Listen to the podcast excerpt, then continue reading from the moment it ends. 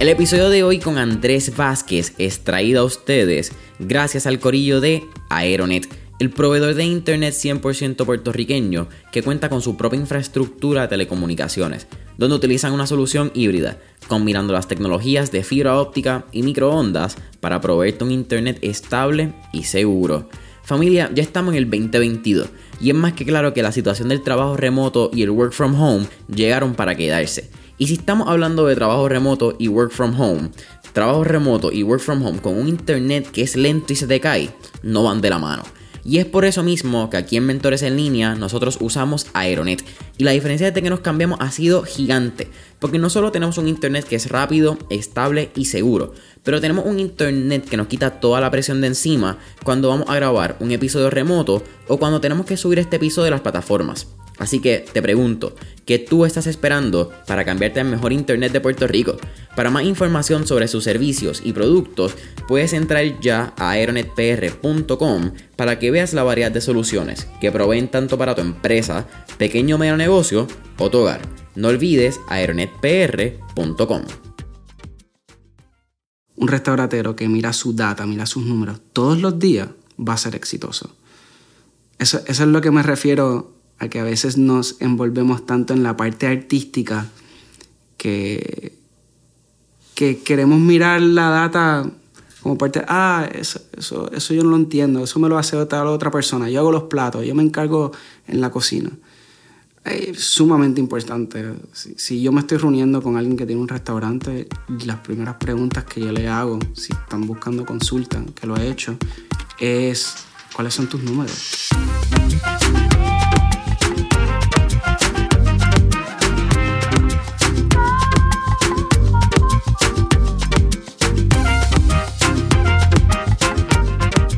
¿Qué es la que hay familia? Mi nombre es Jason Ramos y bienvenidos a Mentores en línea, un podcast donde hablamos con los empresarios e influencers responsables por las marcas más destacadas, para que así conozcas quiénes son tus mentores en línea. Y en el episodio de hoy me acompaña Andrés José Vázquez, quien es presidente y master developer de Red Mango Puerto Rico. Brother, ¿qué está pasando? Bienvenido al podcast. Muchas gracias, muchas gracias, Jason. Oye, brother, es un placer. Estuvimos ahí hablando en el pre-podcast session. Eh, creo que lo más cool y me gusta mencionar la, la, conversación, cómo llegamos aquí. Y si vamos a resumirlo, llegamos por Clubhouse, una aplicación que sí. casi inexistente en la vida de la mayoría de nosotros. Sí. Pero bueno, conectar por ti también shout out a, a Marcel Correa, que, que actually ahí es cuando te conozco en persona. En, sí, creo que no, llegamos a conocer por primera vez en un evento de, de en Nacho. Do, en Nacho Libre, donde él, eh, él tuvo varias, varias personas, varias marcas participando este, en ese día. Y Remango fue uno de ellos que estuve ahí y nos logramos conocer. Y nos logramos conocer, así mismo es. También tenemos un par de personas en común. Hablamos de Héctor Westerband, episodio número... Wow, se me olvidó, pero creo que es 76, 78, maybe me equivoco, pero estamos por ahí. Mi prima también, que la llegaste a entrevistar, Isabel, Isabel Rullán. Ella es 76. Comprometidos. Ella es... Uh -huh. Vamos a ver, espérate. Eh, ah, fíjate, me sé que tenía. Sí, pero creo que Isabel es 76, porque lo mencioné en el episodio anterior. Prima hermana. ah, pues, hey, Isabel, shout out, abrazo. Tienes un shout out también en el episodio de Cristina Sumasa, si no lo has visto, no lo has escuchado. Eh, pero, brother, tienes un par de cosas interesantes. Hablamos en el pre-podcast session un montón de tu experiencia de chamaquito hasta cómo llegas a Mango. Pero vamos a hablar otra vez y, y en verdad tengo un montón de preguntas y me flipeaste en la cabeza con tu disciplina de chamaquito. Yo pensaba que tu disciplina, y vamos a hablar un poco en general, la disciplina que tienes como atleta, con Red Mango, cómo hay como que esta sinergia en este diagrama de Venn de entre trabajo y salud holística, por llamarlo de esa manera. Claro. Pero viene de un background atlético desde bien chamaquito, donde a los 13, 14 años te dan una beca por el deporte. ¿En qué momento quién tú crees que es responsable de enseñarte disciplina, enseñarte respeto, dedicación? Porque hay unos elementos que son bien necesarios para tener una beca deportiva a los 14 años, cuando la mitad de los chamaquitos están pensando en la nena que está sentada atrás de él en esa... Sí, sí. Bueno, pues en cuestión de disciplina, yo siempre pienso que es un never ending journey. Uno está constantemente conociéndose más a través de los años y con la madurez pues haciendo cambios, los cambios necesarios para uno seguir este, creando la disciplina correcta. Eh, Valley Forge como Military Boarding School pues sí me ayudó un montón a desarrollarme de ciertas maneras para tener los recursos correctos para poder este, ser disciplinado y tener un buen daily routine. Eh, yo diría que esa fue uno de los atributos y uno de los elementos más fuertes que yo le saqué a Valley Forge. Cómo yo organizo mi día, eh, en cuestión de siempre estoy buscando aplicar un tiempo para, para mí, para mi cuerpo, ya sea ejercitando o haciendo un deporte, este, un tiempo para trabajar, un tiempo para colaborar, que es sumamente importante, que era algo que desarrollábamos en Valley Forge siempre. Siempre utilizábamos un tiempo después de la escuela y antes de los sport meetings, eran dos horas sobre básicamente los clubs que estaban en la escuela y si querías drills, como que hacer military drills con gente de tu squad o gente de tu platoon, era ese momento que, este, que se practicaba.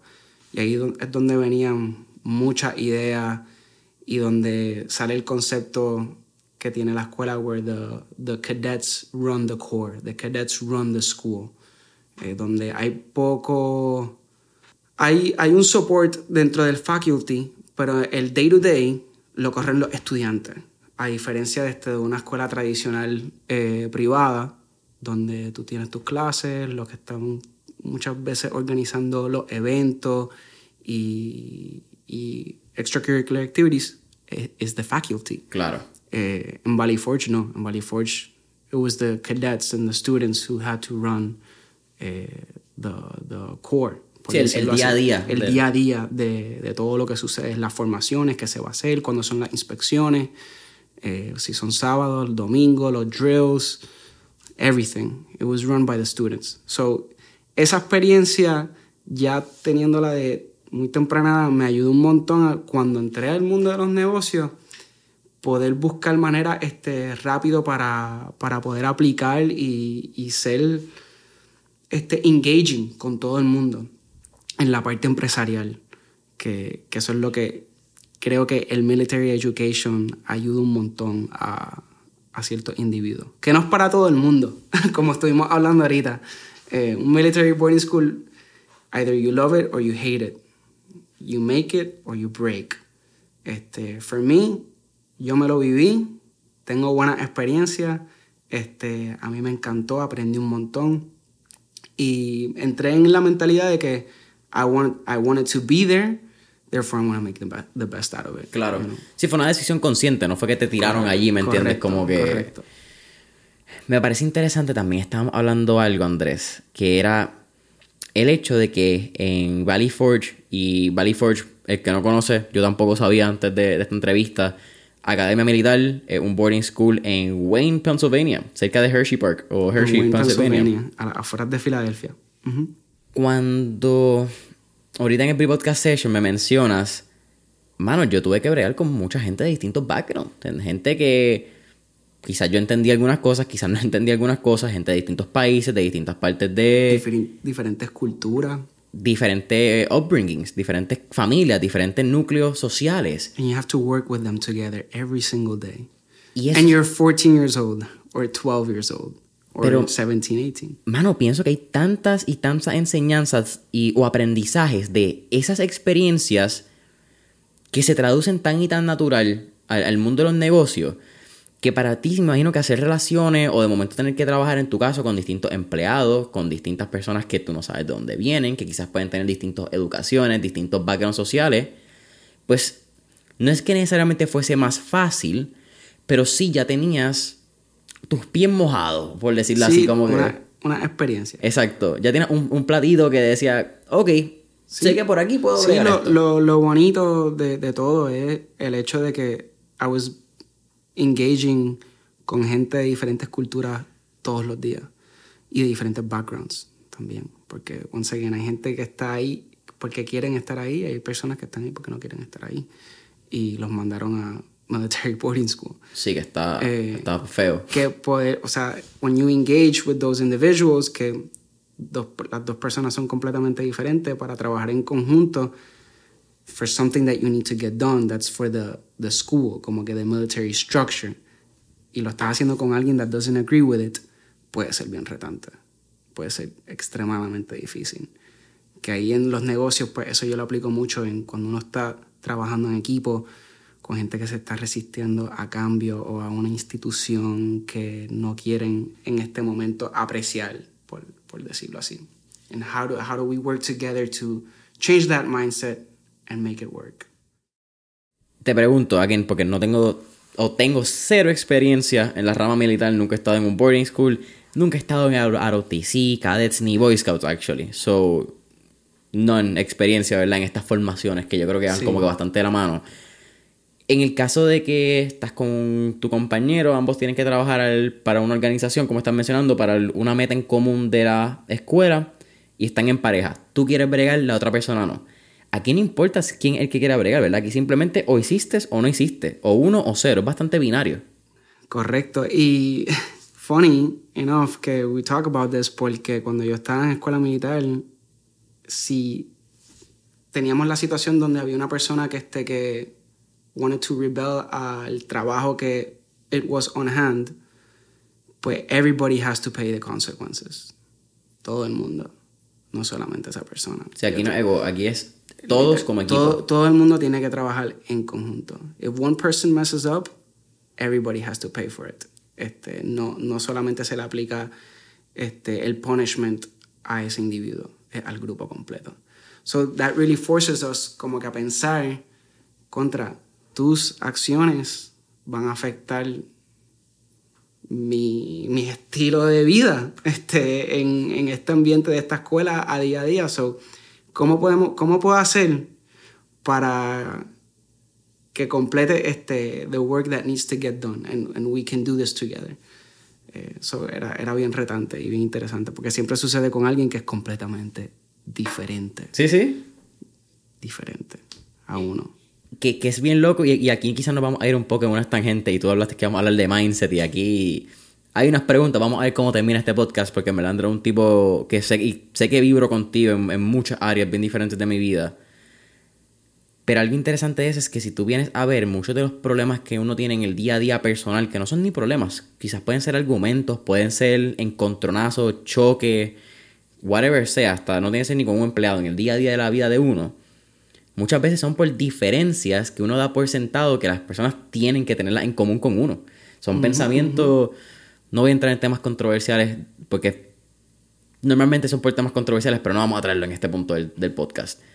Pero el hecho de que tú no pienses igual que yo en algo que yo pienso que tú debes pensar como yo, es normalmente donde crea el conflicto entre una persona y la otra.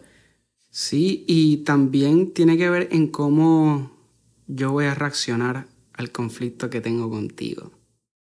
No es lo que te pasa, es cómo reacciona a lo que te reacciona. Me explico. Y uno, mucha gente puede pensar contra, cuando uno viene de un ambiente militar, uno se, muchas personas pueden tener la percepción de que es todo gritando o exigiendo. No, it doesn't, it doesn't work like that. Sí, definitivamente tuve esas situaciones en Valley Forge donde me gritaron y todo, y a la misma vez yo como líder grité también y, y reaccionaba así fuerte, pero al ser un ambiente que le está ofreciendo un teenager tiene un trial and error every single day para que 10 años después, cuando estés en el mundo empresarial, ya sepas los errores que cometiste este, como líder en ese momento dado. Soy yo, por, por, ejemplo, yo como líder, mi, mi, mi, personalidad, yo soy bastante pasivo. Yo no, yo no soy en ningún momento, si algo sale mal, I try to clear my head y no actuar agresivamente inmediatamente. Este, como hay personas que lo hacen, maybe ese es el estilo de liderazgo que tienen y maybe les funciona, pero yo no soy así. Tuve un momento dado donde traté de aplicar ese mindset cuando estaba en escuela militar, porque pues, en, once again, en, el, en, ese ambiente militar uno piensa que eso sí puede funcionar, pero a veces lo que puede causar es más fuego. Y estás peleando fuego con fuego con una persona y no seguimos y seguimos en ese clash y no logramos trabajar en conjunto. Te sigo gritando, tú te sigues molestando y nothing's gonna work. Por eso es bien importante assess el conflicto, cómo voy a reaccionar, calmado, es el pasivo con, este, con tus coworkers, con tus peers, con tus empleados, eh, con todo el mundo que tienes a tu alrededor. Para mí eso es algo bien importante en mi estilo de vida. Eso es algo que también piensas que sucede o es algo que quizás has podido ver reflejado en, en, con el jiu-jitsu. Porque eso es algo que, que, pasa, ¿verdad? Si, vamos a hablar también un poco, Andrés un caballo en jiu-jitsu, es parte de su hobby, es parte de, de, su estilo de vida, es parte de quien él ya. Pero pensaría yo, y hazlo, ¿verdad? If you, vamos a poner, te ponen en un mataleón, te ponen en, en Naked Choke, un RNC para el que va a UFC. If you struggle y tú tratas de salirte de manera agresiva, muy probablemente ese codo va a terminar más adentro de tu garganta. ¿entendés? You're gonna get that choke in. Ujú. Sin embargo, si piensas y miras para atrás y you assess dónde están los pies, estoy en un body triangle, estoy abierto, puedo pasar una pierna. No, Hay, hay un, es- ¿Eso también piensas que es algo que te ha enseñado el jiu-jitsu o piensas que es como que todo está en, en línea y Bueno, se eso- traduce? Eso, eso es algo que en el jiu-jitsu toma tiempo desarrollarlo también. Porque cuando uno está comenzando, uno está un poquito panicking. Muchas cosas están sucediendo, un deporte Demasiadas físico, a la vez, como este, de combate y la gran mayoría de las veces, pues, muchos gimnasios son bastante gentle in the way they introduce jiu-jitsu to, to people, pero creo que más tiene que ver en mi parte personal.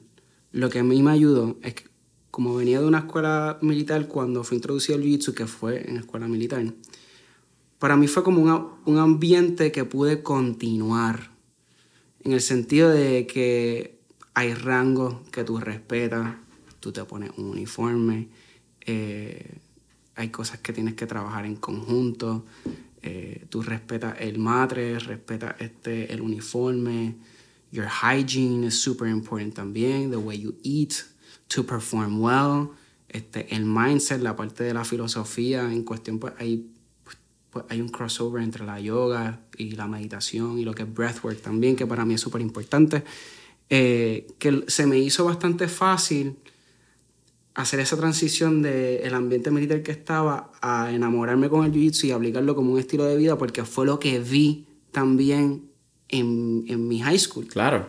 Este, y, y lo acepto como algo necesario para, para mi día a día, como una estructura. Sí, fue natural el pase. Y me parece. Natural, fue natural.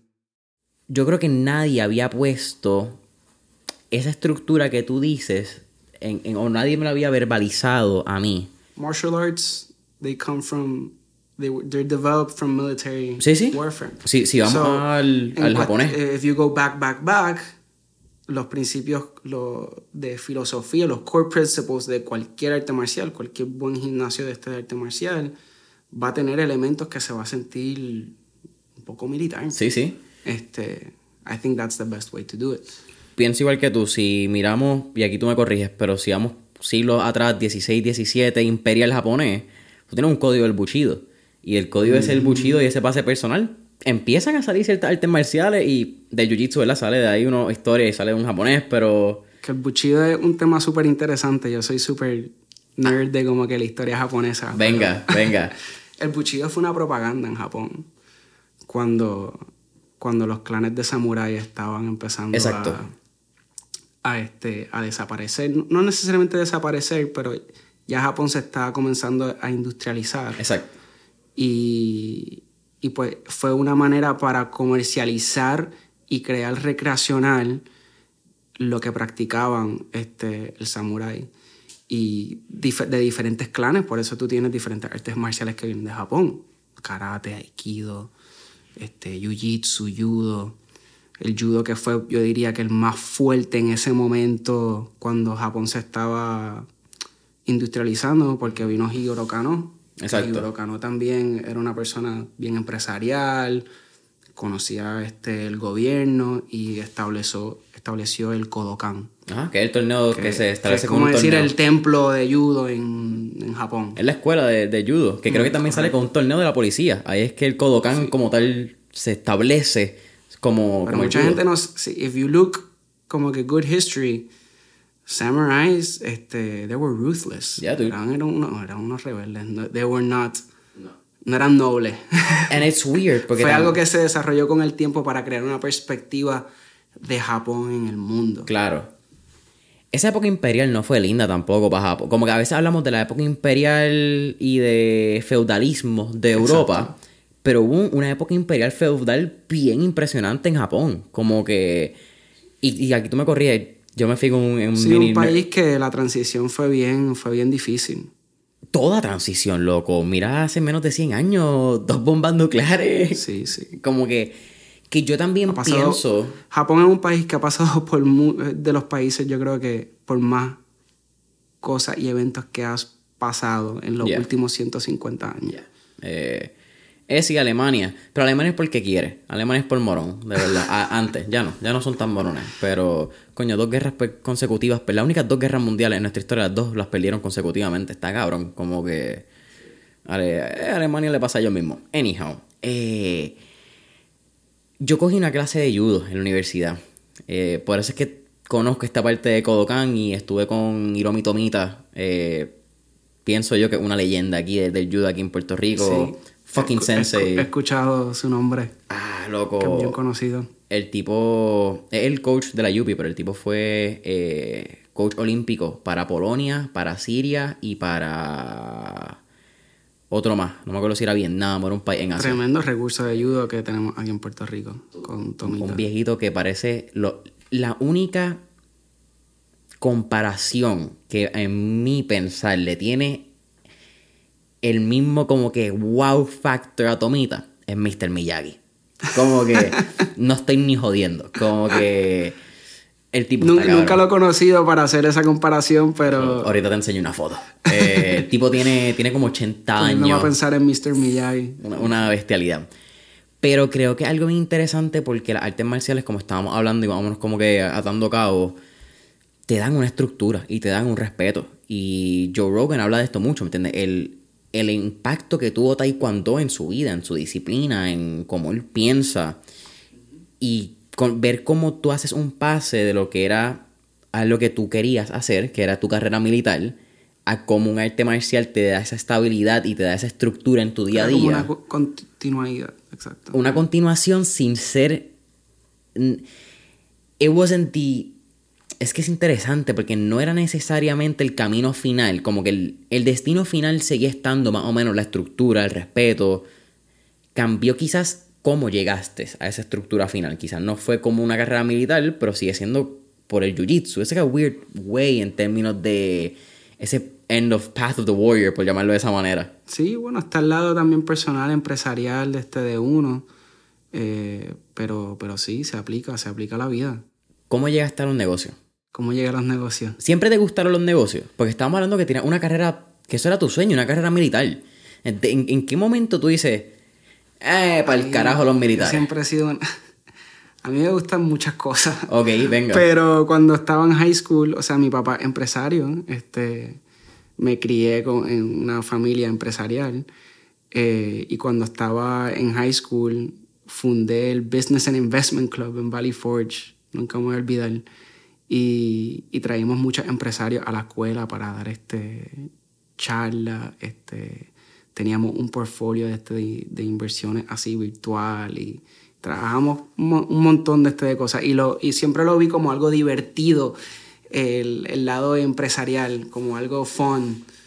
Y cuando estaba, ya cuando me estaba graduando, que hice, terminé mi primer año en la Academia Naval en Newport, Rhode Island, que quería entonces irme a Rochester, en Nueva York, RIT, pues entré como administración y con la ambición de seguir los pasos de mi papá, de conocer este, más el lado este de los negocios y el lado de la comida y, el, y la industria de restaurantes también. Tu papá también es empresario en, en, en la industria de alimentos y de restaurantes.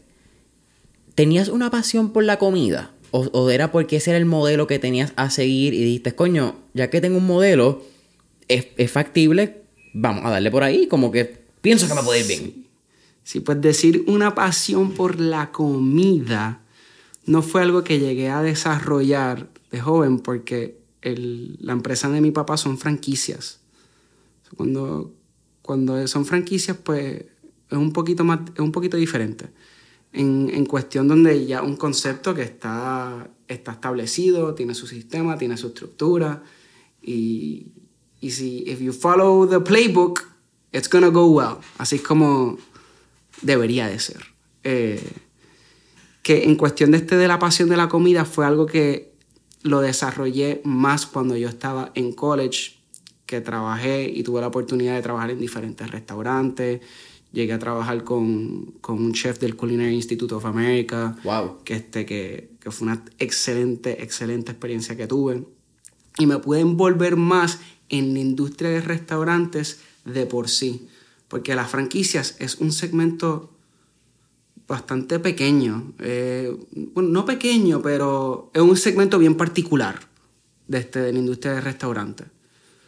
Entonces ya más tienes fast casual, tienes fine dining. Este, si no son franquicias, pues son conceptos propios de, este, de un empresario que pues ya el muñequito cambia y es diferente, la dinámica es completamente diferente. Hablas de, de la industria de franquicia y tú mismo lo traes. Me parece bien interesante porque yo te quería hacer la pregunta de cómo llegas al modelo de franquicia. Porque muchos sabemos lo que es una franquicia, sabemos que existen. Poco entendemos quizás cómo entrar en el modelo, cómo funcionan. Pero en tu caso ya venía desde un lado familiar. Era lo que ya tú conocías, de cierta manera, lo habías visto desde adentro. ¿Cómo tú decides entrar a trabajar en, en, franquicia? Empiezas por la eh, empresa familiar, montas y vas a un expo y dices, déjame ver franquicias. ¿Cómo, ¿Cómo funciona tu acercamiento a este modelo de negocio? Porque pensaría, o quizás una tendencia que estamos viendo ahora, ¿verdad? Después de Instagram 2022, pero pienso que mucha gente cuando escucha el modelo de franquicia dice como que, nada, ¿para qué yo voy a montárselo a otro si puedo montar mi propio concepto? But in Peaches and Roses, homie, it ain't that easy. No, definitivamente es algo, primero, es bien personal en cuestión de este del empresario y tiene sus pros y tiene sus cons. Este, pienso que hay que estar bien claro, una persona tiene que estar bien claro este, si quiere comenzar una franquicia, cómo lo va a hacer y el compromiso que va a tener. Eh, creo que también es bien, bien importante que la franquicia que, la vayas a, que vayas a abrir sea por cuestión de que you actually believe in that brand, you believe en el, en el modelo de esa franquicia and, and you want to be a part of it. Eh, por, porque sucede mucho que entran franquicios que le venden un sueño de que van a hacer un montón de dinero, inversionistas, este, de un modelo de franquicia que se está desarrollando en tal territorio, sea, Puerto Rico en este caso. And they go in, pero no se enrollan las mangas este, y no se lo viven como es. Eh, y creo que eso también es un detalle sumamente importante, que when you go into a franchise, tienes que, este, tienes que comprometerte a, a la franquicia. También puede, pueden haber ciertos casos diferentes donde alguien puede entrar como un inversionista y, y, tener otro socio donde corra la operación, pero es sumamente, sumamente importante de estar en el, en el day to day de las operaciones, que sucede mucho. Claro. Ok. Tengo muchas preguntas de cómo vamos a entrar a la franquicia, de, de qué puede hacer, qué no puede hacer, exactamente lo que estás diciendo del negocio tú antes de entrar a Red Mango, ya tú tenías dos franquicias, ¿verdad? Tú, eras franquiciado de Asai Express y eras franquiciado de Subway. Franquiciado de... En ese momento era franquiciado de Subway. Me estaba... Cuando entré con Red Mango, fue la misma vez que me estaba haciendo exacto franquicio de Asai Express. Franquicio. Franquicio, exacto. Franquicio. Franquicio, qué palabra rara.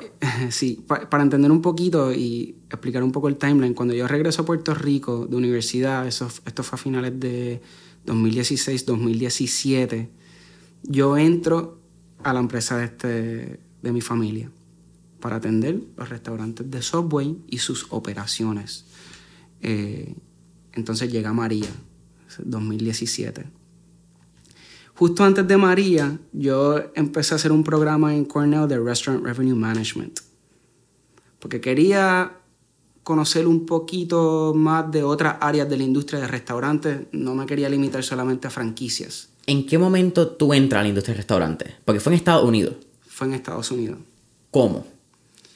Yo estaba haciendo un programa de Food Service Management en la universidad y un semestre me requería una clase, hacer un co-op donde yo tenía que trabajar en un restaurante fine dining y tenía que cubrir todas las bases con el gerente. Yo fui mesero, fui host, fui cocinero, este, organicé eventos de catering, eh, trabajé barra, hice room service también porque trabajábamos, era un restaurante que estaba dentro de un senior home living este, campus, por decirlo así.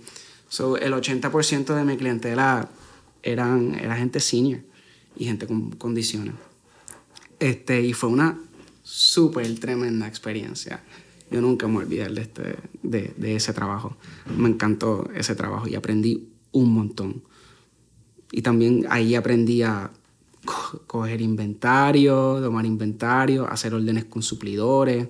Esa fue como que mi full, mi first full experience en el lado operacional de un restaurante. Y ahí fue que tú dijiste, esta pendeja me gusta. Ahí yo dije, esto me gusta. 2017, María, ah, estaba haciendo el corner, me estabas comentando. Estaba haciendo Cornell, llega María, yo pensé que este que me iba a retrasar y tenía que cancelar ese programa, pero lo seguí corriendo, me dieron, me dieron unos meses, todo el mundo en el mundo entero sabía que Huracán María estaba sucediendo en Puerto Rico, so pude continuar con mis clases unos meses después en lo que las cosas fueron este, recuperando, porque al principio yo no tenía internet y no podía coger mis clases. Eh, cuando terminé ese programa, ahí fue que pude tap in a la empresa familiar de una manera diferente, con unos conocimientos que no se estaban aplicando en la empresa. Eh, y ahí fue que yo aprendí mucho también cuando estaba en universidad haciendo el programa de Food Service Management, todo lo que es menu planning, menu engineering, cómo tenemos que, este, que costear este, nuestros productos, nuestros platos, para crear buenos márgenes este, en, la operación, en el restaurante. Todo el numbers game de lo que es el, el menú y cómo correr el restaurante como negocio. Por eso el programa Restaurant Revenue Management. Eh, y entonces ahí fue que ya, ya justo antes de María habíamos comenzado con el primer Asai Express en la familia yo no era franquicio, mi papá era eh, franquicio, pero yo me encargué y me puse, me enrollé las mangas y dije, vamos a correr esto y me, me encargué en la operación de, este, de, ese food truck, desde el primer food truck de, este, de la empresa. Y entonces de ahí empezamos a aceptar de que no, no nos tenemos que limitar solamente a Subway, que era el único concepto que teníamos en, en la empresa de la familia. Comenzamos con Acai Express, después con Red Mango y hasta ahora que tenemos burritos fueguitos por abrir también, que tenemos diferentes conceptos de restaurante. ¿Nunca pasó por tu cabeza abrir tu propio concepto? Sabiendo que ya tenías una experiencia quizás desde el lado de tus papás, ¿me entiendes? Mira, él sabe manejar un restaurante, yo creo que si yo abro mi propio concepto, pues quizás la empresa yo me puede familiar, me puede ayudar. ¿Eso nunca pasó por tu cabeza? Claro, claro que sí. Es más, es un sueño, es un sueño mío. Eh, pero ahora mismo creo que este que la empresa, eh, la empresa de la familia y las oportunidades que estoy teniendo ahora mismo es una mega escuela para mí. Yo todavía estoy aprendiendo, siento que, o sea, soy joven y el mundo de la franquicia uno aprende mucho en cuestión de correr un restaurante como, como negocio. Todos los días yo estoy aprendiendo algo completamente nuevo. Pero sí tengo como sueño mío que en algún momento dado quiero crear mi propio concepto from scratch. Háblame de... Es que quiero traer un, poco más de que quizás podemos hablar desde el punto de que uno debería considerar el aspecto de la franquicia. Pero tengo que hacer una pausa para hablar de algo que habíamos hablado en el pre-podcast session, sin embargo, creo que es importante que lo hablemos con, el público, no en el público, con el público. Y es el hecho del revenue management de un negocio, de un restaurante estábamos hablando que y hay distintas maneras que tú puedes ver un restaurante. En este caso, una franquicia, pues como estábamos hablando, ya tiene una estructura, ya tú tienes unos diseños. Va bastante orientado a make some fucking dough. Como que has to make money. Hay gente que entra en. It has to. It's a business. It's a business. It has to. Even non-profits have to make money. Le gusta el que no le guste. Eso es parte de las cosas del non-profit. Cuando tú vienes a un restaurante, quizás tú puedes venir desde el lado de lo que estamos hablando. El arte culinaria, la pasión. Puede ser bien se vea lindo, la experiencia. Que no es mi expertise. Yo no soy chef. Exactamente. No es mi expertise. Pero sucede mucho, correcto, que en un restaurante, especialmente cuando un restaurante está comenzando, alguien que entra con esa perspectiva cae en la trampa de, de envolverse demasiado en la parte artística de su restaurante o del negocio que desatiende otra área importante como son las finanzas y los números que es lo que va a mantener tu restaurante vivo y, exitoso por mucho tiempo.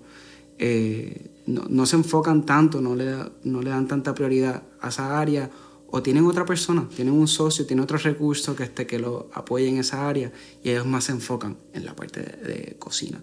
Que no está mal, no está mal, pero muchas veces sucede que es ese tipo de, este, de dueño de negocio que, que, está unaware y sufre de otros retos en, en el restaurante que no tiene la expertise y no sabe manejarlo, no sabe manejarlo bien y ahí tiene que venir otra persona para poder este, ayudar y recuperar ese restaurante.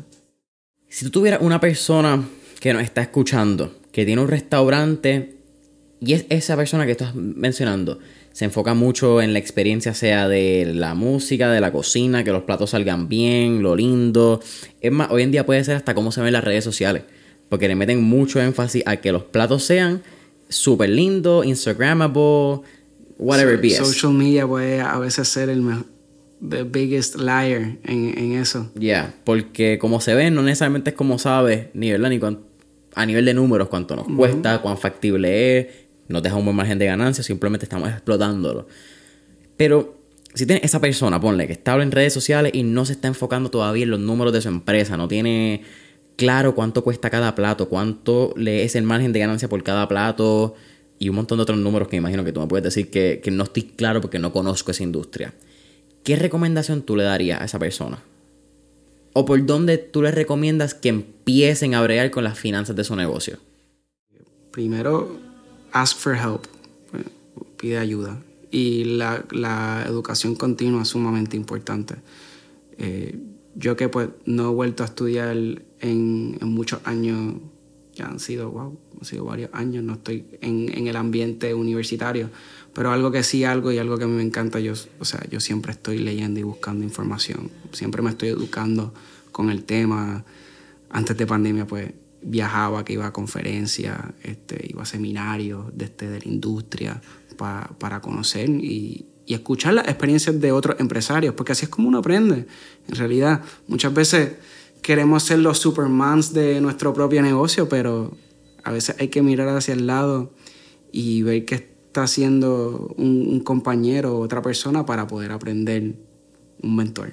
Venga. Ahí estamos entrando al tema correcto. Un mentor que, este, que te pueda llevar a la mano en cierta área, como han hecho muchos empresarios exitosos aquí en Puerto Rico. Ahorita estábamos este, hablando de un montón de diferentes conceptos aquí en Puerto Rico y así es como muchos de esos fundadores han llegado donde están hoy, donde tienen mentores que los ayudan en la área que tienen que mejorar su restaurante, porque reconocen que, la necesitan. Boom. háblame un poco de, no solamente de Red Mango, pero tu experiencia cuando entras a Red Mango y ¿verdad? Estábamos hablando, ya tú tenías una experiencia con la familia, habían una franquicia, habían unos conceptos. ¿qué tú evalúas o qué aspecto uno debería evaluar cuando se está considerando una nueva franquicia o traer una franquicia o comprar la licencia de la franquicia en un país? Eh, ¿Qué, aspecto, verdad? Porque imagino que hay un montón. Ahí está el aspecto de qué producto es. Me imagino que hay un product market fit, ¿verdad? Que eso es importante. Aquí no vamos a traer, qué sé yo, no vamos a traer una franquicia de cucarachas fritas que hay en Japón, no sé, o China, súper despectivo, maybe, quizás, realista, no, whatever, no importa. Anyhow, eh, económico, eh, tamaño, costo de infraestructura, ¿cuáles son algunos de esos parámetros que uno debería evaluar? No, definitivamente si uno está considerando traer una franquicia a Puerto Rico que no está en Puerto Rico todavía, hay que hacer un estudio del mercado completo, definitivamente, antes de tomar la decisión de, este, de traer esa marca a Puerto Rico. En el caso de Red Mango, cuando yo entré con Red Mango, ya Red Mango era una marca establecida en Puerto Rico. Ya habían varios restaurantes de Red Mango en Puerto Rico con diferentes franquicios. Eh, ¿Cuál fue nuestro análisis para tomar el desarrollo de Red Mango para la empresa de la familia? Eh, son varios. Teníamos la experiencia ya con Subway muchos, muchos años. Mi, papá y, y, su equipo, que nosotros tenemos un equipo operacional fenomenal que llevan muchos de ellos más de 15 años con nosotros. Y tienen un montón de experiencia y conocimiento en la industria. Eh, al igual que ya tuvimos nuestra experiencia con Asai Express, que era un concepto completamente diferente a lo que nosotros estábamos acostumbrados, que era un food truck, un producto que en un momento dado era un producto que uno pensaba que iba a ser un fad, un trend, Yeah. o un nicho bien particular. Los acai bowls, it's not a cheap product. ¿no? Este, Y fueron bien en línea con la tendencia de la limonada, que that was the fad de ese correcto, momento. correcto. Y mira cómo ha hecho Acai Express en Puerto Rico, ah, fenomenal. O sea, los años se han se ha desarrollado este, excelente, excelente, excelente. Ha, ha he- ha hecho algo bien bonito donde el mercado, creo, y, y la industria ha aceptado el producto muy, muy bien. Excelente. Y tiene el factor de que es convenient, because it's a food truck. So you in and out. Eh, y es un fresh, a good fresh product, porque estás bregando con frutas naturales y, Yeah. y vegetales también, en cuestión de los jugos. Eh, que eso es lo que le da su competitive advantage para que siempre se mantenga creciendo y desarrollando aquí en Puerto Rico. Mencionas food truck y mencionas, pues en caso de, de Red Mango, ustedes tienen más localidades. ¿Eso es algo que tú piensas que un pequeño emprendedor que está buscando ser franquicio debería considerar en el momento? Y esto ya, mirando desde tu experiencia de franquicio, ¿verdad? Que me parece tan rara la palabra todavía decirla. Pero el franquicio, ¿qué debe considerar al, momento que le hagan la propuesta que le envían? Esta es la franquicia, estos son los costos, esto es lo que hacemos. Una vez él recibe esa propuesta, ¿qué debe pensar el franquicio y qué debería empezar a considerar como elementos principales para establecer su primer negocio o su primera franquicia, valga la redundancia? Primero, lo más importante, el segmento en el cual se identifica ese concepto. Eh, particularmente Subway, Acai Express, Red Mango, ya estamos hablando de QSR, Quick Service Restaurants. O, como nosotros les decimos por ahí, fast food. Foods. Eso- Pero el término correcto es Quick Service Restaurant, QSR. Eh, Eso bien poca tiene gente lo una sabe. mala reputación cuando utilizamos el término fast food, de que fast food is bad food. Yeah. or it's cheap food. It doesn't have to be. No tiene el término bad en ningún lugar. Sí, lo que sí, dice sí. es fast. Es la concepción del- Pero es el estereotipo que se ha creado a través de los años. Y pues porque las cadenas más, más grandes, yo creo que en fast food, pues tienen un- una mala reputación en cuestión de este de, de la parte de salud y de nutrición, que eso es otro tema completamente Exacto. que podemos hablar, que también me gusta mucho. Eh, pero, pero sí, tiene que ser ese segmento particular que tiene que buscar ese individuo. El, el segmento que quiere estar identificado. Y entonces, ¿cuáles son los elementos que tiene que establecer? Aquí en Puerto Rico, si tú quieres montar un quick service restaurant, tienes que, idealmente, idealmente, nosotros tenemos como rule of thumb, vamos a buscar un local que se le pueda poner un servicarro. ¿Por qué? Porque un servicarro a tu restaurante, a tu restaurante le aumenta venta de un 30 a un 40%. Ahora con pandemia, Wow. es hasta más todavía. Yo tengo res- restaurantes, nosotros manejamos restaurantes que la venta de ese restaurante, más de un 70-80%, es representada a través de Servicarro. So, con el tiempo, el mercado también has been leaning a, a este atributo que, este, que comparten los fast foods, que es este, el drive-thru. So, eso es algo que hay que tomar en consideración fuertemente cuando uno está buscando un local para un concepto de quick service restaurant. Me parece bien interesante que menciones lo que es QSR. Yo aprendí de QSR porque una de mis experiencias laborales y de internado que siempre agradezco y, estoy extremadamente honrado fue en Market Research. Y cuando tú entiendes Market Research, todo cambia. Uno no, porque tú procesas la data diferente, tú entiendes muchos factores que ahora yo estoy empezando a procesarlo y agradezco la escuela porque ya estoy entrando en unos momentos donde entiendo que la data es tan importante en el punto que estamos y bien poca gente entiende data. Mucha gente puede ver la data, poca gente sabe representarla y explicarla. Y ahí hablando de data, bien importante, volviendo a lo que estábamos hablando de este, el tipo de business owner, un restauratero que mira su data, mira sus números todos los días, va a ser exitoso. Eso, eso es lo que me refiero a que a veces nos envolvemos tanto en la parte artística que, que queremos mirar la data como parte, ah, eso, eso, eso yo no lo entiendo, eso me lo hace otra, otra persona, yo hago los platos, yo me encargo en la cocina. Es sumamente importante. Si, si, yo me estoy reuniendo con alguien que tiene un restaurante, las primeras preguntas que yo le hago, si están buscando consulta, que lo he hecho, es cuáles son tus números. Yo evalúo inmediatamente qué tipo de business owner tú eres al hacerte preguntas como cuál es tu food cost, cuál es tu labor cost, este, dónde, está, dónde están los costos de este producto ahora mismo con, que es, con tal suplidor. Todas esas cosas son sumamente importantes conocerlas a diario para hacer este, los negocios crecer.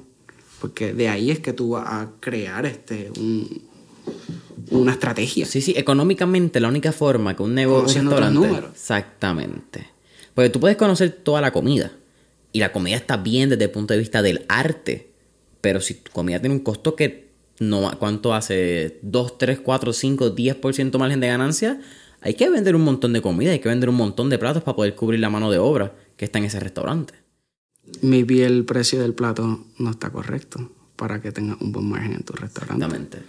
Porque los costos están subiendo, que es lo que estamos viviendo ahora mismo con la pandemia. Ahora mismo toda la industria se está ajustando a subir precios en los restaurantes. Y, es, y para entender, es por los suministros, este, costos y todos los problemas que están sucediendo en, logística y en supply. Sí, no, tiene nada que ver con el restaurante. No, tiene que nada que ver con el restaurante. No es que son unos cabrones y te quieren subir los precios. Exacto. Es que hay muchos retos going on y, y hay, que, hay que subir para poder ajustar más. También está la parte salarial, que es un tema súper importante corriendo ahora mismo en Puerto Rico como mercado. Eso hay que tomar todas esas cosas en consideración para... Tomar decisiones. Sí, nosotros estuvimos en el podcast recientemente, en el 150 creo que fue, tuvimos Andrés Saya. Y estuvimos hablando un poco de la logística y, y cómo los muelles han afectado todas estas cadenas de suministro. Tener lo mismo antes que tú puedas pedir un vagón de China que quizás importarlo pre-pandemia te costaba 2.500, 3.000 dólares, a que ahora importar un vagón de China te puede costar 15, 20 mil dólares. Los, costos son astronómicos. Y si nos vamos al caso de, alimentos, hay el, problema de, pienso yo, en la cadena de suministro de alimentos. Bueno, hay muchas cosas que no son ni los mismos alimentos. es todo el, el, paper packaging, el el la vasito, la... el vasito, la tapita, el sorbeto, la servilleta, la cajita donde va el sándwich, este, el wrapper. todo eso, todas esas cosas empiezan a subir poquito a poco, poquito a poco, poquito a poco. Que cuando tú miras tu, tu margen y tu food cost en, en tu producto, en tu plato, de, en tu recipe card, lo ves, tú dices, contra, no estoy ganando. Cada vez que vendo este plato, pues hasta estar perdiendo dinero. Acabas de mencionar el recipe card. Eso es algo que no todo restaura restauratero, fue la palabra que usaste, ¿verdad? Restauratero. Restauratero, ok. Eso es algo que no todo restauratero tiene. Porque a veces se va en el arte. Ok, dale, hicimos el plato, este es nuestro menú. Pero no necesariamente todo el mundo sí, dicen que lo hacen en su cabeza. ¿Cómo te ayuda desde el punto de vista del negocio de un restaurante tener un, un menu card, un recipe card? ¿Cómo te ayuda? wow, tu recipe card es tu eh, es crítico, eh, es sumamente importante porque de ahí tú vas a medir tu food cost. Y ahí yo puedo tener una idea también. Yo, sé, yo cuando yo hago un recipe card, yo me estoy organizando ya cuánto me cuesta el producto del suplidor.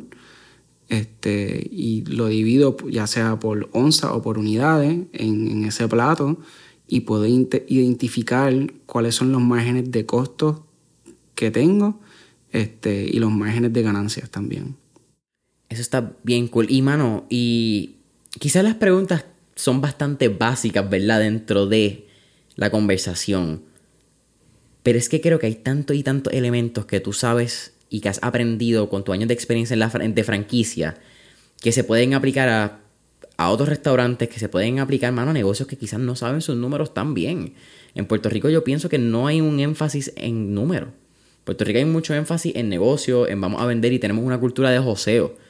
Puerto Rico, bien poca gente sabe sus márgenes de que, al grano, de que yo tengo una compañía de tecnología, por ponerlo quizás en un SaaS, que un SaaS normalmente tiene un margen de ganancia extremadamente alto. Pero poca gente sabe cuánto, cuánto es su labor cost y cuánto el labor cost puede quizás ser ese margen de ganancia, pero cuánto va a ser tu... Mano, en, términos de SaaS, pues quizás puede ser el monthly, eh, monthly recurring revenue, tu MRR. Esas son cosas que en Puerto Rico pensaría yo que debemos empezar a darle un poquito más de énfasis.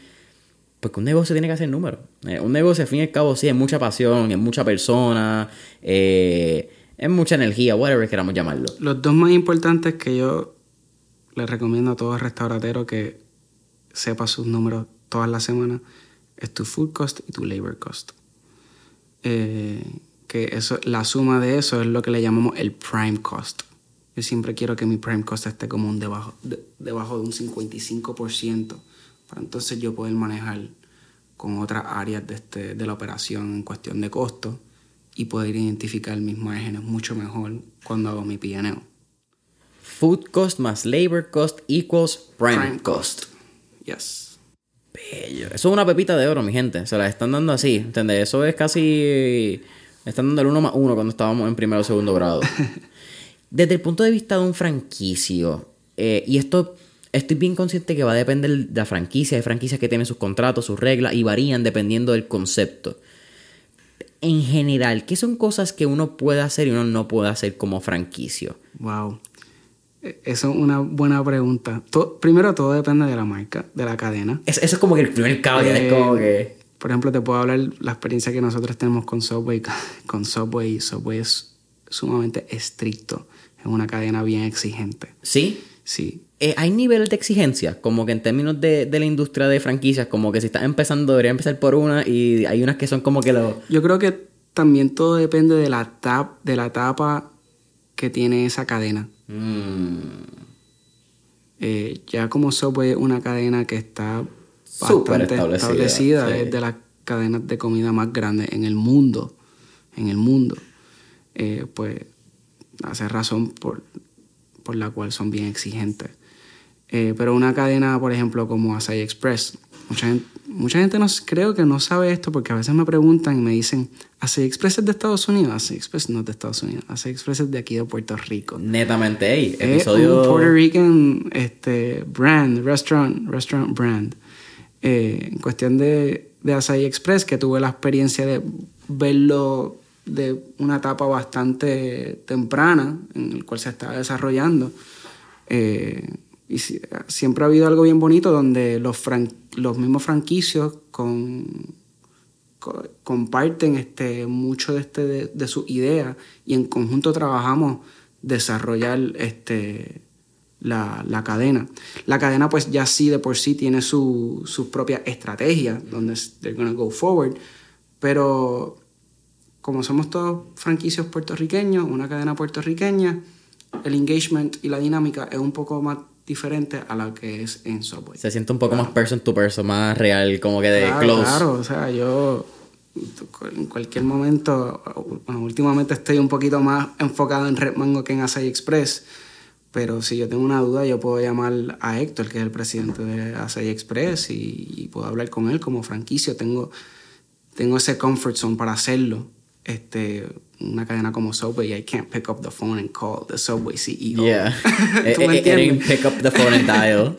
Eh, es, diferente, es diferente. Así que creo que eso también es algo que, este, que ayuda mucho. En términos, nos quedamos la pregunta de qué puede y qué no puede hacer eh, como franquiciado. Como franquiciado. como franquicio, ¿qué diga? Como, como franquicio. Exacto. Como franquicio. Bueno, como franquicio, este, you need to follow el playbook del, del equipo que está desarrollando la marca. Eh, sí, siempre se trabajan este, reuniones y, y, quarterly meetings con los franquicios para entonces desarrollar este, diferentes ideas y hacia dónde queremos llevar la marca en el mercado y en el territorio. Pero de por sí el franquicio, que el, este, el con de, este, de una franquicia, como que hablamos de los pros y los cons. O sea, tú tienes que seguir lo que, lo que manda la marca a, seguir para, para ayudar a que tu negocio eche para adelante.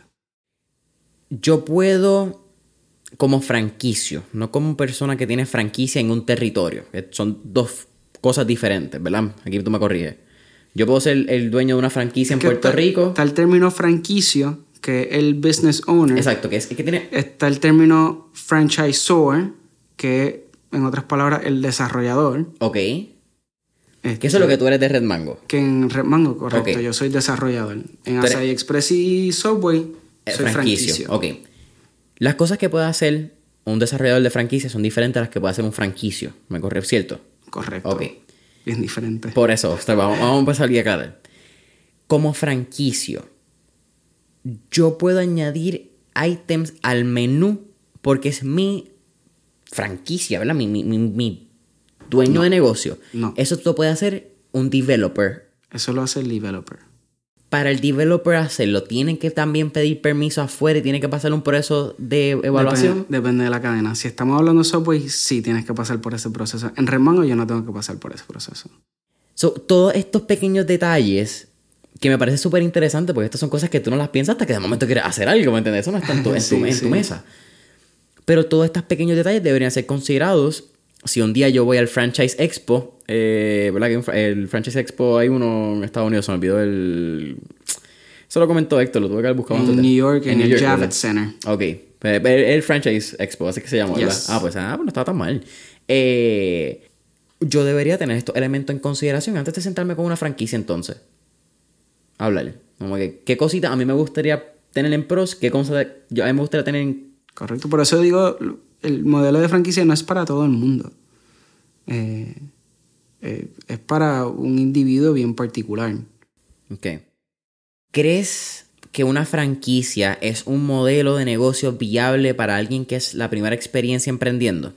No necesariamente, pero si eres una persona que compartes una ambición este, similar a, un, a, una, a una cadena que está desarrollando franquicias, creo que es una buena opción, especialmente si tienes capital y tienes inversión, because ya la rueda está inventada, no tienes que coger un restaurante y comenzarlo completamente desde cero y, y tomar experiencias que nunca has tomado y pasar por todos los falls. Ya una franquicia ya pasó por decir eso es false porque ya está establecido, por eso está vendiendo franquicia que ese es tu pro en, entrar con, una franquicia. Pum. Lo me parece súper interesante y, tú mencionaste un punto que es el económico. El, you need money. La, franquicia te, va a costar, porque no solamente te cuesta el costo de, de, ¿verdad? de comprar el development license o el permit o el agreement, no sé cuál sería el término correcto. Franchise fee. El, el fee, exacto. Pero también tienes un costo de establecer la franquicia de cuánto tienes que comprar en producto, de cuánto te va a costar quizá el... Tienes el franchise, el franchise fee, este, tienes tu FDD, tu Franchise Disclosure Document, y entonces cuando comienzas se hace un, se hace un análisis desde la inversión inicial que tú vas a tener para, para poder abrir las puertas básicamente de tu negocio. Y aquí tú me corrías, pero no, solo, eso no es fijo, es como un promedio. El... Un promedio, correcto. Sí, porque puede depender del local y lo que quiera hacer el franquicio, eh, cómo va a ser la operación, todo depende. Sí, pero usar el caso de, de Asai Express, no es lo mismo un carrito, un food truck de, de Express, que meterlo en un eh, strip mall. El costo de... Correcto. La, inversión inicial de un Asai Express es bastante razonable y por eso es que eh, una franquicia bastante atractiva ahora mismo, entre 60 y 90 mil dólares de, inversión. Yeah, oh, súper cool. Mira, brother, hablando ya un poquito menos de franquicia, hablando más un poquito de, ti como empresario. Eh, algo que admiro con cojones, algo que admiro de verdad un montón de ti es, y ya te lo había mencionado, y pues, I don't care, lo que hablamos en el pre-podcast session, es cómo tú has integrado, y esto, aunque sí lo hablamos al principio, fíjate que es el jiu-jitsu y es como, ¿verdad? Que hablamos un montón al principio del jiu-jitsu. Pero cómo lo has integrado a tu estilo de vida como empresario, más allá del jiu-jitsu. Vamos a hablar de mantenerte activo. Físicamente, el, longevity, que era la palabra que estábamos utilizando en el pre-podcast session. Pero tienes unos protocolos, pienso yo que es una palabra correcta, unos protocolos, unos sistemas, unas eh, rutinas, unos hábitos, vamos a llamarlo así, tanto de ejercicio como de alimentación, como de recuperación, que tienen un efecto drástico en, tu desempeño atlético.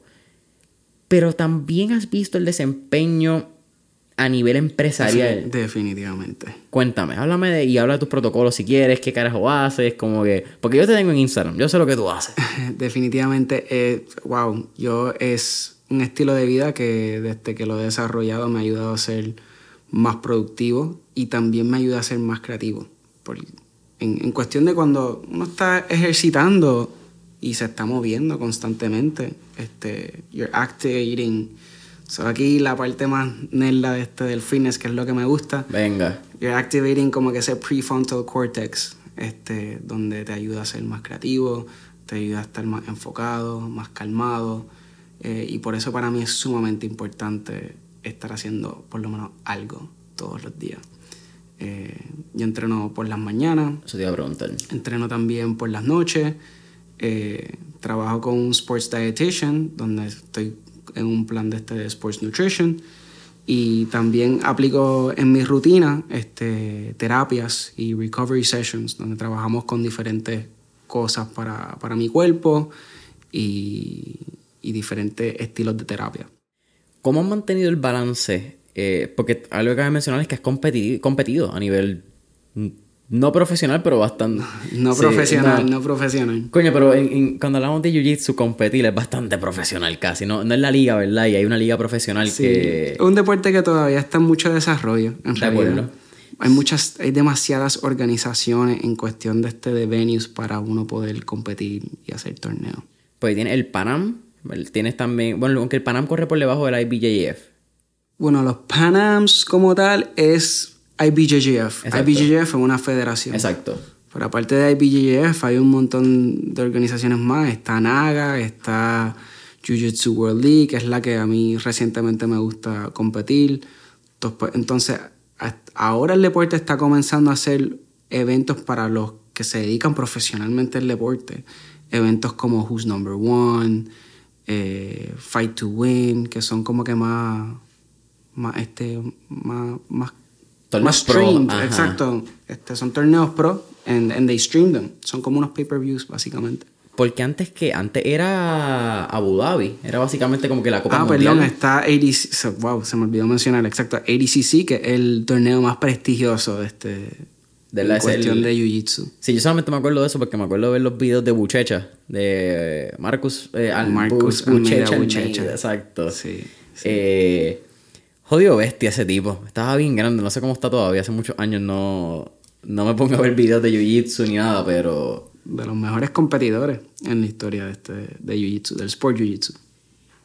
Él también tiene una especie... Y aquí nos fuimos bien en en Jiu-Jitsu. Este, no sé ni cómo va a ser el nombre del podcast, pero también era lo que quería hablar contigo. Eh, ha habido últimamente una tendencia donde el no-gi se ha vuelto cada vez como que más eh, común en la práctica del Jiu-Jitsu, ¿verdad? Porque lo que pasa es, y aquí tú me corriges, pero Buchecha era extremadamente hábil en. Y pienso que su especialidad era con gi. El tipo era un duro con, con el kimono. Bueno, para que no. No, gi también. También era un duro en no gi. No gi también. Pero creo que en estos últimos años, la pandemia creo que como que lo ha ayudado también en el deporte, que el no-gi, hay varios equipos y varios atletas específicamente que se, se dedican y solamente entrenan no-gi. Exacto. Y esos atletas, they've done in a very, in a very good way que they have become very entertaining. Okay. Y al final del día, un deporte, un arte marcial, para poder este mainstream it, tiene que ser. You have to be entertaining. Yeah. So, creo que este que en el ambiente de Nogi hay mucho más entretenido y por eso es que captura más a la comunidad y, y, los, y las personas que están practicando Jiu-Jitsu ahora mismo es donde está el trend. Yeah. El no-gi, que es lo que yo también practico. Sí, por eso tú practicas. Yo practico más no-gi que, que, kimono. Yo, yo caigo en ese trend. ¿Por alguna razón? ¿No te gusta el kimono? Y, y te pregunto porque también eso es como que súper subjetivo. El kimono también uno pesa, apesta, si lo sudas todo. No es que no me guste, son, son etapas, creo. Ok. Eh, cuando, cuando estaba el, pues, el Death Squad aquí en Puerto Rico, John Danaher, eh, Gordon Ryan y el equipo completo, pues como que el, el no-gi scene como que creció bien brutal aquí en Puerto Rico. ¿Tuviste testigo de una o dos prácticas de ellos también? Sí, fui a varias prácticas de este con John Danaher. Es un genio, en verdad. Desde. Yo, yo tengo una obsesión que me he dado cuenta. Y es que a mí me gusta ver a los mejores hacer lo mejor lo que hagan. Sí, como e- que. excelente coach. Y no, y no solamente jiu-jitsu wise, o sea, tú estás en una clase con John Danaher y uno siente que está aprendiendo hasta cosas de la vida. Es, he's a brain en cuestión how he approaches como que movement y también como que la parte psicológica de este, del combate. He's really, really good. Pero él tiene un background también, ¿verdad? Que PhD or something. el- I believe so, creo que este que fue, o sea, exacto, PhD, fue maestro en Columbia. Exacto. Como que he ain't Columbia. University. Exacto. Este es un tipo que viene con En un background académico. Que viene con, con una. Sí, sí, él... Lo que tiene en su cerebro. No, no es, no, es, no es por tirarle la mala a Joe Rogan, ¿verdad? Pero no es un chamaquito que estuvo desde los 15 años hasta los 21 compitiendo a nivel internacional y después, luego se fue a hacer el comentario de UFC. Esto es un tipo que viene al revés. Como que. Quizás entre Y siempre ha estado en el mundo de las artes marciales, desde pequeño. Exactamente. Pero tiene una formación académica. Y tiene una También, formación. exacto. Y no por la academia, no porque la academia está inteligente. Eso no es lo que a mí eso no es lo que quiero decir. Pero hay una estructura, hay una disciplina, hay una forma de metodología que yo creo que la academia tiene. Para bien o para mal, porque no la aplica a todo el mundo. Pero cuando tú sabes aplicar estos conceptos y esta estructura, yo creo que la academia tiene, y tú puedes aplicarlo a muchos otros conceptos de tu vida, it gets very interesting, mano. Porque empiezas a complementar distintas áreas que quizás no se complementaban naturalmente. Y tú puedes empezar a crear tu misma ciencia, tu misma filosofía, puede ser la palabra. Y yo creo que eso es lo que ha hecho o, o que hizo el Death Squad. Sí, sí, básicamente hace varios años atrás cuando el jiu-jitsu era un deporte que ignoraba las piernas, o sea, como a- o sea, para las personas que están escuchando, jiu-jitsu es un arte marcial de llaves, particularmente en el piso. Es la parte aburrida Eh, de UFC, no cuando se dan. Para que lo vea aburrido, ¿verdad? No Algo así. Entonces, lo, lo que hizo Johnny y su equipo muy bien, lo hicieron otros equipos también, pero ellos fueron los que mejor lo han hecho, es que ellos atendieron en de, de assess en cómo vamos a atacar las piernas de nuestro oponente. Eh, en vez de este de los brazos, el cuello para, para chokes. Y eso ellos lo han hecho extremadamente bien, que lo ha hecho también popular y ahora pues todo el mundo quiere desarrollar ese estilo de combate en su juego de Jiu-Jitsu. Mucho leg lock, mucho ankle lock. Muchos leg locks, ankle locks, heel hooks, calf slicers, Ah, toe holds. Yeah, ok. Sí, también es una parte interesante porque on, on- a knee hold or a knee bar, you can get so fucked up so fast. Como que es una de esas cosas que, Sí, ¿no? ok. Bueno, técnica me imagino, en la forma correcta. Por eso es que se ignoraba por muchos años, porque pensaban que este que era peligroso Sí, liability. atacar las piernas. Pero ellos crearon un sistema bastante estructurado de, o sea, que en un training room you, you can make it work. You can make it work para poder entrenar conscientemente eh, el juego de este de pierna. Dan, eh, Danaher también era, o es, el coach de GSP, ¿cierto? También Por de eso. GSP. Sí, sí, sí. Eh, que sacaron un podcast, estamos haciendo podcast, sacaron un podcast recientemente con Lex Friedman, ok. John Danaher, GSP y Gordon Ryan. Es, What? es excelente, están los tres con, Con Lex. con Lex Friedman. Que súper controversial, pero también un average jiu-jitsu. Como que dice, eh, Sí. average jiu-jitsuer. He's a Jiu-Jitsu black belt. Yeah. Él es- Really? Él es cinturón negro, si no me equivoco. Sheesh. Ok, yo lo había escuchado recientemente. Creo que fue en un podcast de Joe que estuvieron hablando. Creo, creo que es cinturón negro. Es que entre él, Joe siempre habla entre The Lex, Eddie Bravo. Como que tiene un par de panas que le meten al jiu-jitsu. Son como que siempre los que se pasa hablando en el podcast de ellos. Sí. Wow, ok, eso es un super podcast que voy a escuchar entonces. Eh, brother, realmente estamos llegando al final de Mentor en línea. Siempre al final hacemos cuatro preguntas. Así que. Vamos ready? allá. Vamos por encima. Estoy ready. Si tuviésemos la oportunidad de estar en la película Back to the Future y montarnos en un DeLorean, ¿a qué época, década o periodo histórico te gustaría ir y por qué? Wow. Eh, me fascina mucho. Me fascina mucho la historia de Japón, como estábamos hablando ahorita. Eh, iría. No sé si no, no, sé si me encantaría estar ahí, pero me da mucha curiosidad aprender qué era lo que estaba sucediendo, pero early 1800s en, en Japón. Ok. Oye, lo bueno, y ah, fíjate, pues por alguna razón, no sé por qué no lo mencioné antes, pero lo, bueno de la máquina DeLorean, que you can go in and you can come out, ¿me entiendes? Como que a veces exacto, exacto, exacto. Me pasa a veces que las nenas dicen, no, mira, me gustaría ir como que en 1920 o 30, pero es que las mujeres como que estaban bien oprimidas y yo, you know, you can come back, right? Como que ellos nunca se quedaron en el pasado, estamos claros de eso. So, hay que estar consciente que el presente hay que también valorarlo y me gusta. Sí, mano, eso es eso es algo que creo que la pandemia, si no nos enseñó, deberíamos estar aprendiéndolo ya. Pero life can change very fast, man. Y no está en nuestro control. Lo que está en nuestro control es cómo reaccionamos a ello. Y yo pensaría que si tenemos la tendencia, la costumbre de vivir más en el presente, los cambios no serían tan drásticos en términos de cómo reaccionamos. Muchas veces creo que la reacción a los cambios es más por la, el cambio a lo que conocemos, no necesariamente por el cambio, es por lo, el, miedo al desconocido, al what's happening now. Y eso es bien interesante. So, eres what eres. Eh, segunda pregunta. Tenemos un playlist en Spotify que se llama Mentores en línea, el playlist. tenemos todas las canciones que motivan y pompean a nuestros entrevistados. Así que, con eso dicho, ¿qué canción está en los headphones de Andrés Vázquez antes de entrar al tatami, fíjate, antes de entrar a un torneo de jiu-jitsu, ¿qué te pones? Wow, bueno, es que a mí me encanta la música y todo lo que escucho depende del mood. Eh, pero antes de entrar... O entrenar, ¿cuál es entrenar, ese pump up song que tú estás...? Bueno, no tengo una canción bien particular. Bueno, puedo decir una. Puedo decir Step Up de Pete Ground. Eh, porque me está encantando escuchar como que old school 90s hip hop últimamente para, para entrenar. Es una música bien chévere, me encanta. Yo tengo pegados para entrenar ahora mismo Dr. Dre, Snoop Dogg y Outkast. Y, okay. ese corillo igual noventoso. Y de vez en cuando se cuela un, un, un, un, un Biggie, un Big, uh, Notorious B.I.G. Ese es como que el más East Coast que tengo. Cuarta no, tercera pregunta. ¿Qué tres libros les recomendaría a nuestra audiencia? Tres libros. Pueden ser de negocios, pueden ser de restaurantes, no tienen ningún tipo de... De restaurante, Your Restaurant Sucks by Donald Burns. Your Restaurant Sucks. Ese libro excelente.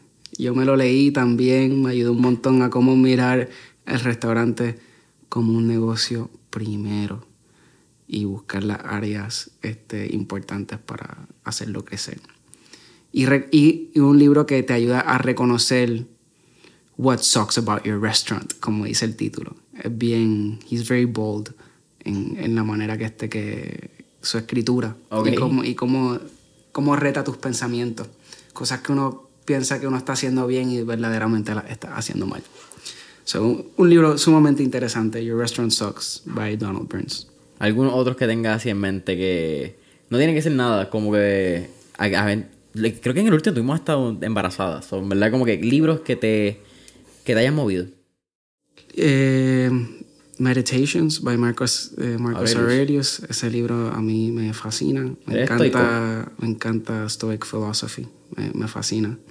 Eh, y recientemente, te vas a reír porque el título va a dar risa, pero es un libro excelente y se lo recomiendo a todo el mundo, hombres y mujeres.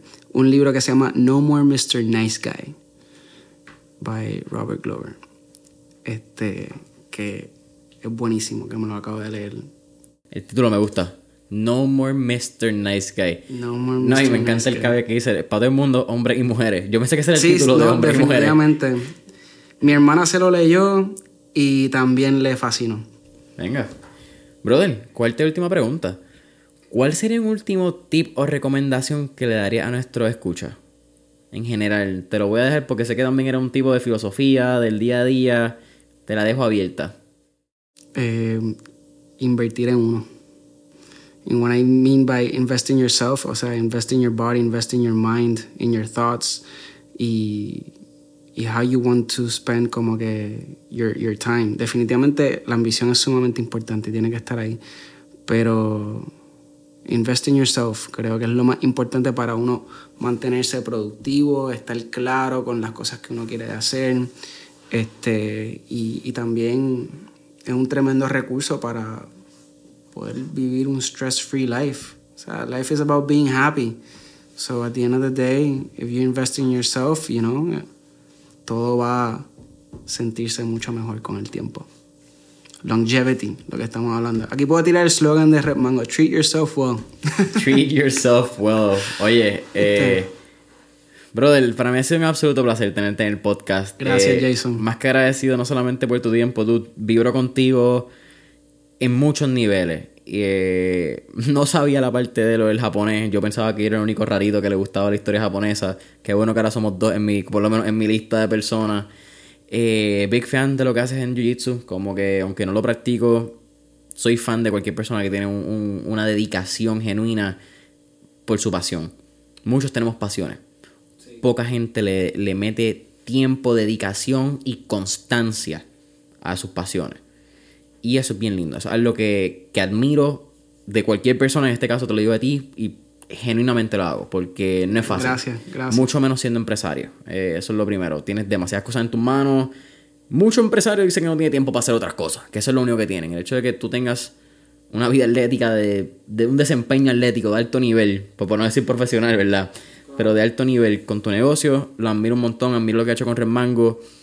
Lo que eres súper joven también, eso no lo hablamos, tienes 28. Tengo 28 años. Coño, la pegué. Fíjate, lo calculó y te dije, o, más o menos uno la fallo, pero la pegué. Eh, así que, brother, cuéntanos, ¿cómo podemos conseguirte si estamos interesados en hablar contigo, sea para restaurantes, sea para franquicias de Red Mango, eh, consultoría de negocio, hablaste de menu, design, hablaste de costos, hablaste de un montón de cosas que quizás muchos restaurateros que nos escuchan no conocen. Así que, ¿cómo pueden contactarte? Redes sociales, etcétera, promoción. Yo personalmente de redes no uso mucho, pero sí uso Instagram. O sea, en Instagram me pueden conseguir Andrés José VH. VH, bello.